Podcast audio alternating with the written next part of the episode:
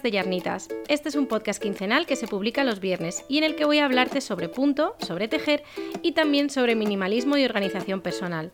Yo soy Gema, soy tintorera y tejedora y puedes encontrarme en redes sociales con el nombre de usuario arroba yarnitas. Además, te recuerdo que las notas de este episodio están disponibles en la web en yarnitasblog.com barra podcast aunque me considero una tejedora que se centra en el proceso y no tanto en el objeto final, es muy importante darle el acabado correcto a nuestros proyectos de punto, porque, aunque no te lo parezca, esto influye directamente en lo cómoda que nos parece una prenda e incluso en cómo nos sienta. Y precisamente de esto va a tratar el episodio de hoy, de cómo bloquear correctamente tus proyectos de punto. Así que ponte cómoda, coge tus agujas porque empieza un nuevo episodio del podcast de Yarnitas.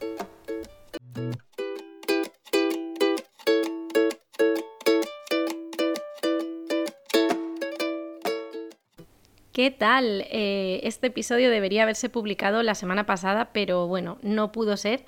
Y ahora pues me parece como si hubiera pasado un montón de tiempo desde que, desde que grabé el último episodio y lo publiqué. Pero la parte buena es que tengo más cosas que contarte y bueno, la verdad es que son todo cosas que, que me hacen mucha ilusión ya sabes que el podcast está disponible en un montón de plataformas distintas y que puedes escucharlo desde tu, desde tu plataforma favorita, pero es que además ya está también disponible en Apple Podcast, que era la, la plataforma que me faltaba. Y era también pues la plataforma donde más ganas tenía de estar porque es la que yo utilizo para escuchar mis programas favoritos y porque tiene una función que me gusta mucho y es que puedes dejar una valoración del podcast y escribir una reseña. En Apple Podcast, cuanto mejor es la valoración de un programa, pues más visibilidad tiene. Y bueno, pues por eso te voy a pedir, por favor, que si utilizas esa plataforma, pues que dediques un minutito a dejar una valoración. Y bueno, pues ya si dejases una reseña, pues sería genial, porque así el podcast pues podrá llegar a mucha más gente y, a muchas más tejedoras. Así que bueno, te quiero dar las gracias por anticipado si, si dejas esa valoración y escribes una reseña. Seguro que también recordarás que te hablé de hacer un nuevo blog para Yarnitas y que quería mover el contenido del blog antiguo al nuevo y ya está todo listo. Ya he hecho el diseño, he movido las entradas de, Shopify a WordPress y lo he dejado bonito. Y bueno, pues lo, acabo de lanzar, lo he lanzado esta semana dentro del blog vas a poder encontrar un montón de cosas nuevas, entre ellas una página del podcast donde están recopilados todos los episodios publicados con las notas correspondientes. Y bueno, puedes acceder directamente al episodio que, más te interese o que no hayas escuchado. Y, bueno, también vas a encontrar las notas de cada episodio en el blog, como hasta ahora. Eh, cuando publique un episodio nuevo los viernes, eh, automáticamente aparecerá una nueva entrada con las notas de, ese episodio para que consultes pues bueno, los enlaces y, las cosas que voy mencionando aquí.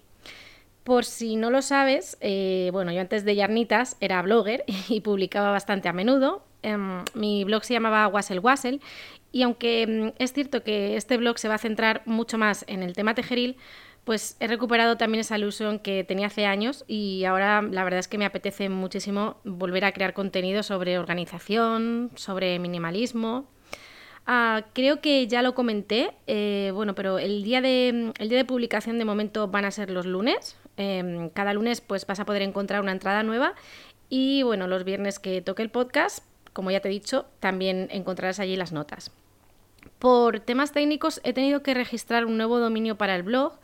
Eh, yo quería tenerlo pues seguido de, de donde tengo la web, ¿no? Seguido de yarnitas.com, pero no ha podido ser y al final la dirección que he escogido es yarnitasblog.com.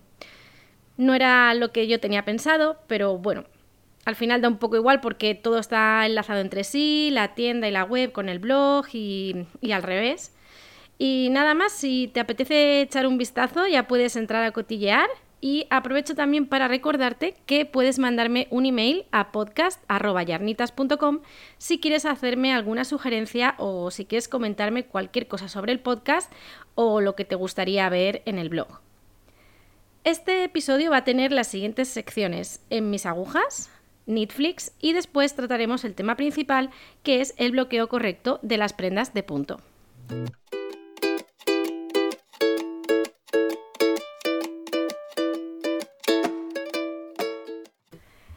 Mis agujas.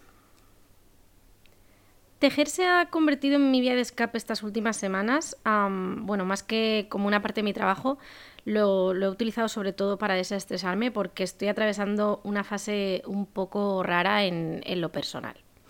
A ver, mm, que nadie se preocupe porque estoy bien, ¿vale? Pero ahora mismo mi cerebro está en modo organización y solo quiero hacer limpieza de cosas en casa, quiero cambiar otras, organizarme para los siguientes meses de trabajo y es que casi no puedo pensar en nada más. Em, creo que esto es como una especie de crisis de orden porque en realidad no hay tanto que organizar, ¿vale? Mm, yo llevo un estilo de vida bastante minimalista, pero eso, estoy ya pensando en cómo me quiero organizar el año que viene, eh, sé que aún falta muchísimo y doy gracias a que sé tejer, porque si no fuera por eso, pues no sabría ahora mismo cómo callar mi cabeza y, cómo dejar de pensar en cosas de organización. No tengo muchísimo que contar porque sigo con el, con el Douro Cardigan. Eh, estoy ya a puntito de acabarlo. Solo me queda tejer la banda frontal donde van los botones y, y donde van los ojales. Y he estado pensando en qué botones le quiero poner y no lo tengo aún muy claro porque me gustan opciones muy opuestas. Primero había pensado en unos botones de, de que mm, ya sabes que, que vendo cosas de, de esta chica en la tienda online. Aunque bueno, no he traído nunca botones, pero, pero es que tiene unos botones también muy bonitos y bueno, no sé, a lo mejor esta es la ocasión para, empezar a traer los botones. a ver, los botones de, de que, que, había visto, los que había pensado para el cardigan, que el, bueno, el cardigan es de color verde oscuro, como, como verde bosque. Y había pensado en ponerle unos botones de madera de Catrinkles que tienen grabado el, el dibujo de una abeja y entonces cuando coses los botones, si lo haces con, hilo amarillo y negro, se queda como el cuerpo de la abeja en relieve. Y, bueno, también he visto versiones de gente que los cose con el hilo amarillo como si fuera chenilla, que tiene pelito, y el negro hilo normal. Entonces se queda el cuerpo peludito, como si hubiera estado, pues eso, como si llevase polen ahí en, en el cuerpo y queda muy chulo. Después estuve también mirando en Textile Garden supongo que conoces esta web, pero si no, ya te digo que es el paraíso de los botones bonitos, o sea, es una locura, te puedes volver loca ahí mirando botones y acabar con mil opciones mm, y no decidirte por ninguna. Mm, y, allí vi unos de color rojo y de repente es como que me encantó la combinación de la lana en verde oscuro con los botones rojos mm, que destacasen de lo que es el cuerpo del cardigan. Ah, sé que es una combinación un poco extraña, ¿vale? Pero no sé por qué, mm, ahora mismo me llama mucho la atención. Eh, y luego ya por último he estado pensando en hacérmelos yo. El año pasado, bueno, pues para el calendario de Adviento hice, hice botones para todas las participantes y así pues también me los podría hacer a mi gusto y, probar diferentes cosas, colores y formas y tamaños aunque bueno, de momento pues prefiero no pensar mucho en los botones porque mm, quiero acabarlo y cuantas más vueltas le doy y miro todas las opciones que estoy barajando, eh, más me lío. Así que prefiero no pensar ahora en nada más que eso, que terminarlo ahora que ya me queda tan poquito. Eh, porque además también tengo muchas ganas de cambiar de proyecto. He estado un montón de tiempo con, esta chaqueta, más de lo, que, de lo que yo pensaba. No sé por qué he tardado tanto, porque no es difícil, no es un tipo de punto que sea lento de tejer ni nada. Pero a lo tonto, a lo tonto, pues creo que llevo como un mes y medio o así. Y la verdad es que me parece un montón para, para un cardigan. No sé si a lo mejor tengo esa sensación porque venía de hacer proyectos más cortitos o bueno, no sé. El patrón de, la Douro Cardigan, de la chaqueta, creo que se puede descargar de forma gratuita escribiendo a la diseñadora. Ahora mismo ya ha pasado el festival del Knit with Friends, no sé si se puede encontrar online, pero bueno, mm, lo miraré bien antes de dejarlo en las notas del episodio, eh, por si te lo quieres descargar o por si quieres echarle un vistazo y ya está, eso es todo. No tengo mucho más que contar, como he dicho. Eh, tengo unos calcetines empezados y bueno, pues cuando termine el cardigan volveré a retomar los calcetines que tengo por encargo, que me quedan dos pares. Y ya está, aunque he tenido tiempo para tejer, la verdad eh, es como que no me ha cundido muchísimo. Eh, no sé por qué, pero bueno, no me puedo quejar en cuanto al tiempo que he tenido para tejer.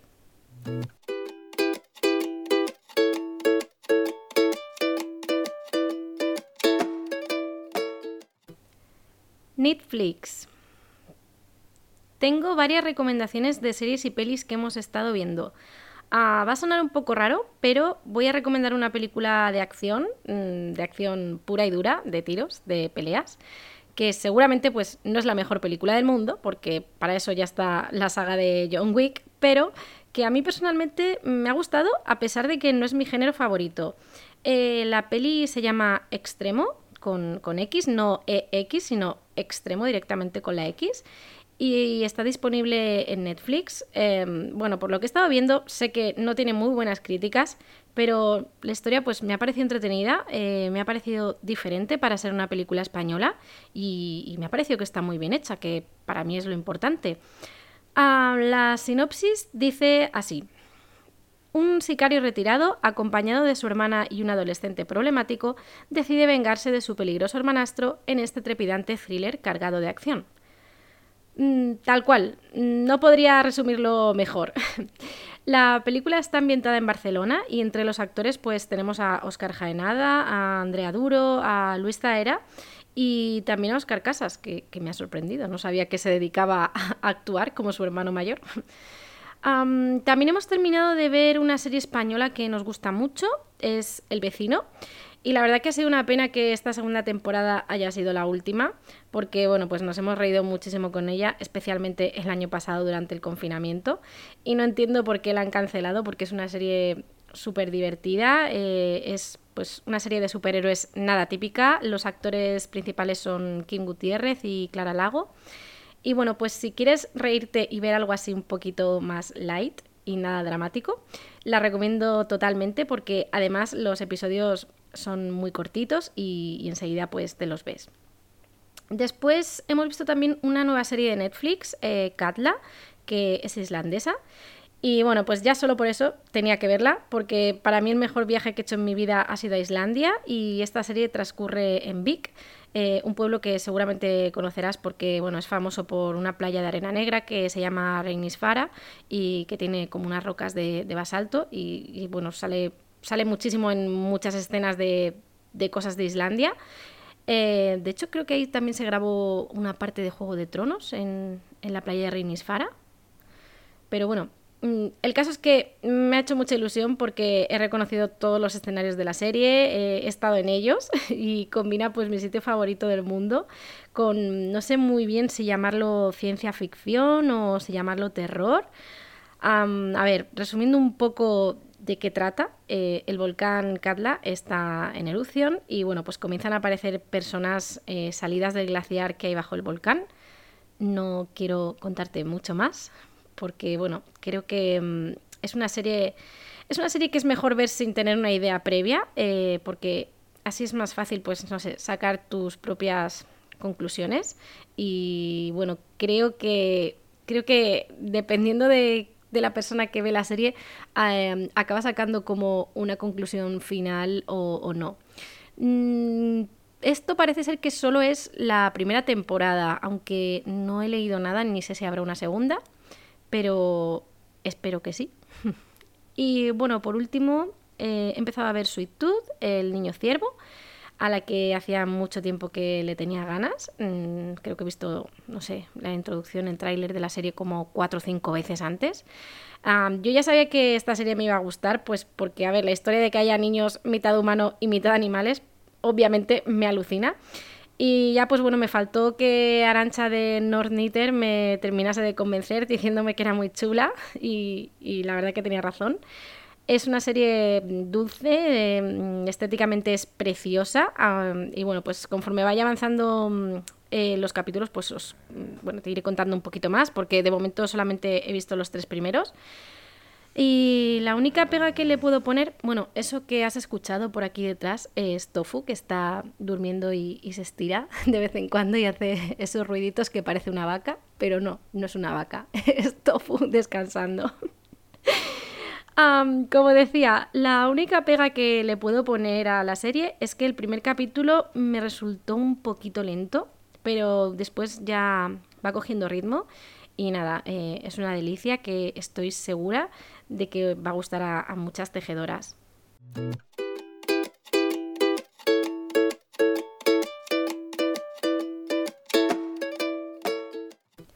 Normalmente cuando terminamos de tejer un proyecto, lo único que nos indica es bloquear y rematar las hebras. Y esa es toda la información que se suele proporcionar al respecto.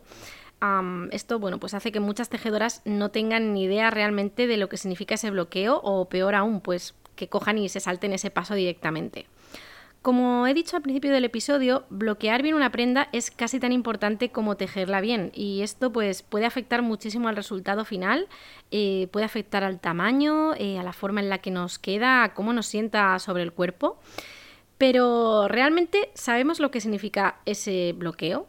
Em, esta palabra, que, que está adaptada del inglés, hace referencia a ormar o dar forma a una prenda, en este caso una prenda de punto. Hay quien cree que bloquear es igual a lavar y son dos cosas muy distintas, porque siempre, siempre vamos a lavar cualquier proyecto que terminemos. ¿Vale? Aunque parezca que, que está limpio, la realidad es que no, es que está muy sucio es necesario que lo lavemos para eliminar cualquier resto de, grasa o de suciedad que hayan podido dejar nuestras manos mientras lo tejíamos. Eh, luego pues hay que tener en cuenta que seguramente lo has llevado de un sitio a otro y además hay que tener también en cuenta que la lana pues puede tener algún residuo del proceso de, fabricación o, de teñido. Así que el lavado final es un paso que no te puedes saltar, es mm, algo no negociable y hay que hacerlo siempre sí o sí. Pero, sin embargo, no siempre es necesario bloquear un proyecto, que sería el paso que va después de, ese lavado.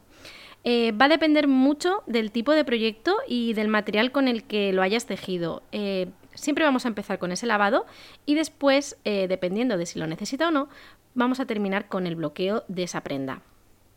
Para lavar la prenda, llenaremos el lavabo o un barreño con agua fría o tibia, nunca, jamás caliente, porque mm, te vas a cargar el proyecto en un momento. Y disolveremos unas gotas de jabón y luego pues sumergiremos la prenda dejando que se empape bien durante al menos 15 minutos. ¿Qué jabón es el mejor para esto? Mm, cada tejedora tiene sus preferencias pero lo que no debes hacer nunca es utilizar un detergente normal para lavar tus proyectos de lana. Es importante que utilices un jabón neutro que sea específico para lana y muchísimo mejor aún si este jabón es de lanolina o si la contiene en un porcentaje alto, porque eh, esta es la grasa que se encuentra de forma natural en el pelo de las ovejas y bueno, pues ayuda a protegerla y evita que se forme moho y bacterias en la lana y en definitiva pues hace que la lana mm, recupere vida y que se quede súper esponjosa. Tienes marcas específicas para, lavar las prendas de punto como son eh, y Eucalán, pero en el caso de que no tengas ningún jabón especial a mano, eh, basta con que utilices un par de gotas de lavavajillas con pH neutro. Y he dicho un par de gotas, ¿vale? Nada de echar un chorro enorme porque no es necesario. Después de este lavado, lo que vamos a hacer es aclarar la prenda. Eh, hay jabones que no necesitan aclarado, o sea, míralo en el envase. Y luego vamos a eliminar el exceso de agua sin retorcerla para no deformar los puntos. Y la vamos a enrollar sobre una toalla que presionaremos utilizando las manos y los pies, si es un proyecto grande. y eliminaremos así toda la humedad posible que tenga. Después eh, simplemente eh, hay que estirarla bien y hay que dejar que se seque en plano sin que le dé el sol directo. Y este sería el lavado que sí o sí hay que hacer siempre antes de estrenar un proyecto. Em, después de esto es cuando vamos a proceder al bloqueo y vamos a ver si es necesario o no y bueno, pues actuar en consecuencia. Ahora me dirás, ¿qué proyectos tengo que bloquear y cuáles no? Porque toda la vida he pensado que todo se tenía que bloquear. Vale, por lo general, eh, lo que hayas tejido con lana acrílica es prácticamente inútil bloquearlo, porque no va a coger la forma que le demos y si coge algo de forma, mm, va a volver a su tamaño original rápidamente. Ah, si hablamos de algo tejido con lana, siempre vamos a bloquear los proyectos que tengan puntos calados, es decir, todo lo que tenga encajes, eh, el lace en inglés, porque estos pues se van a abrir cuando hagamos el bloqueo y el dibujo se va a ver muchísimo mejor. Luego eh, también bloquearemos todo lo que tenga un ajuste positivo, es decir, todo lo que indique en un patrón como eh, una prenda con positive is es lo que vamos a bloquear siempre para darle la forma y el tamaño adecuado. Y después también vamos a bloquear por norma general eh, cualquier tipo de chal para, bueno, pues para acentuar su forma, para abrir el punto bien y, bueno, pues normalmente ya sabes que los bordes de, de, este tipo de proyectos pues tienen como piquitos o formas y de esta manera pues van a resaltar mucho más y se van a quedar con esa forma fija.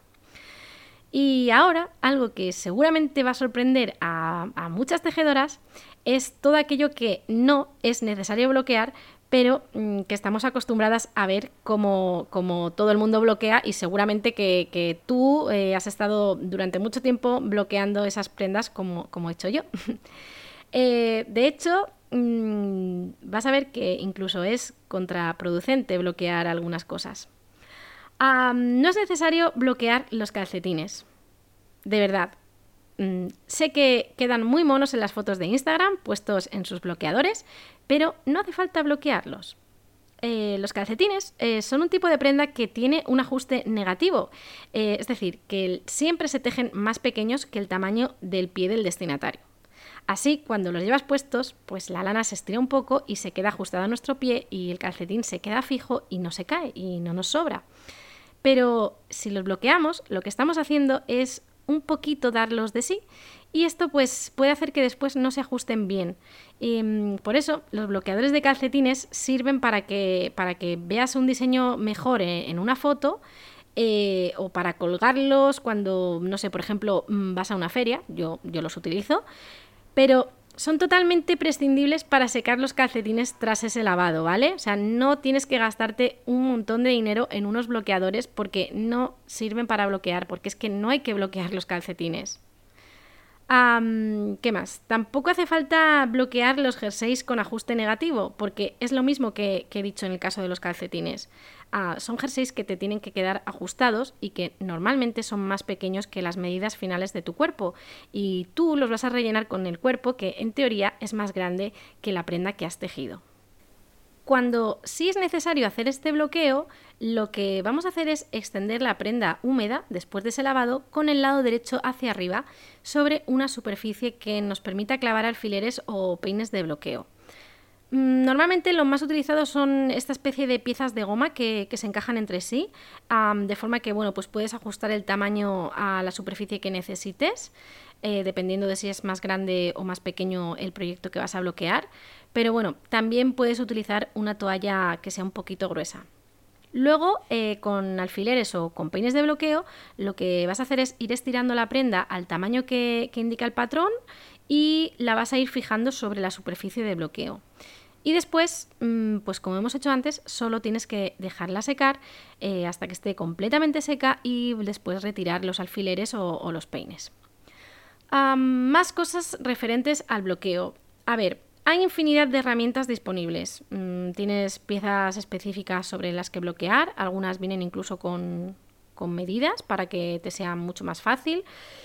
Y no sé, tienes también cables metálicos que se utilizan para estirar partes rectas de proyectos así que son más grandes, como por ejemplo la parte superior de un chal, que, suele ser toda recta. Y hoy en día es muy fácil encontrar eh, las herramientas que, que mejor le funcionan a cada una. Yo personalmente no soy de tener un montón de cosas súper cool para bloquear, eh, pero sí he notado mucha diferencia al pasar de utilizar alfileres de bloqueo, que son estos que tienen como forma de T, a utilizar peines de bloqueo. Mm, para mí es más fácil fijar los peines, eh, menos aparatoso, es más fácil que, bueno, pues que nadie se pinche, ni yo ni nadie de casa. y bueno, pues para mí, no sé, eso sí que han supuesto un gran cambio, pero por ejemplo sigo utilizando las piezas que tenía eh, de espuma, no, no, he comprado unas específicas porque son lo mismo y la verdad que tampoco pienso cambiarlas hasta que, hasta que se rompan, que espero que sea nunca o dentro de muchísimos años. Ah, para bloquear piezas con una forma algo más peculiar, mm, como podría ser por ejemplo un gorro tipo boina, que sabes que son eh, más anchos por la parte central, lo más fácil es utilizar un plato y ponerlo en el interior del gorro, ¿vale? Em, esto así hace que se quede la forma más ancha y después también se va a quedar más plano. Eh, para manoplas y mitones o por ejemplo las mangas de un jersey eh, se puede enrollar una toalla, hacer un tubito con ella y ponerla en el interior O por ejemplo también usar un rollo de papel de cocina vacío o bueno, pues cualquier tubo de, de cartón un poquito más o menos grueso que tengas por ahí a mano. Y ya sobre si es mejor rematar las hebras antes o después de lavar y de bloquear, mi preferencia y lo que mejor resultado me ha dado es rematar antes del lavado o del bloqueo, depende, pero no cortar ninguna hebra hasta que se haya secado la prenda completamente, ¿vale? O sea, yo lo que hago es que remato todo y luego lo lavo y después corto el sobrante, porque así si se estira mientras hago ese lavado o ese bloqueo, pues no me queda ningún hilo suelto que luego no pueda rematar a ras de lo que sería la prenda, ¿vale? Y bueno, pues otro consejo que también te doy es que siempre que tengas que coser partes de una prenda, por ejemplo, el cuerpo de un jersey y las mangas, que bloquees cada parte antes de coserla de forma individual porque luego es mucho más fácil unir cada pieza y también las costuras se quedan mejor y se quedan muchísimo más pulidas. Y por supuesto, eh, todas las muestras previas a un proyecto se tienen que lavar y se tienen que bloquear antes de medirlas porque si no lo haces, no vas a tener la medida correcta, ni vas a poder saber si tienes la tensión adecuada o si tienes que cambiar de agujas. Así que bueno, mm, espero que esto mm, haya podido resolver, si no todas, la mayoría de dudas que pudieras tener al respecto sobre el lavado y también sobre el bloqueo. Mm, para mí la verdad que es súper satisfactorio darle ese toque final a, un proyecto, especialmente cuando has invertido tanto tiempo en él. Y bueno, pues si hay alguna cosa que me haya dejado sin explicar, si ha quedado alguna duda sin resolver o algo súper específico, eh, que te estés preguntando, me, bueno, pues me puedes preguntar, me puedes escribir y haré, bueno, intentaré hacer un post mm, sobre este tema más a fondo.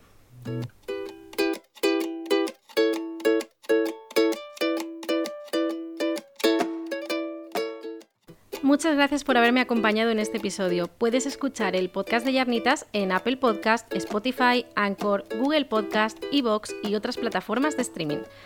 Todos los enlaces a productos, lanas y patrones mencionados aquí están disponibles en las notas del episodio que encontrarás en el blog en yarnitasblog.com barra podcast. Además, puedes escribirme a podcast.yarnitas.com si quieres hacerme cualquier sugerencia o si te gustaría que tratase algún tema en concreto en los próximos episodios. También puedes mandarme un mensaje directo en redes sociales donde me encontrarás con el nombre de usuario arroba yarnitas. Nos vemos en el próximo episodio.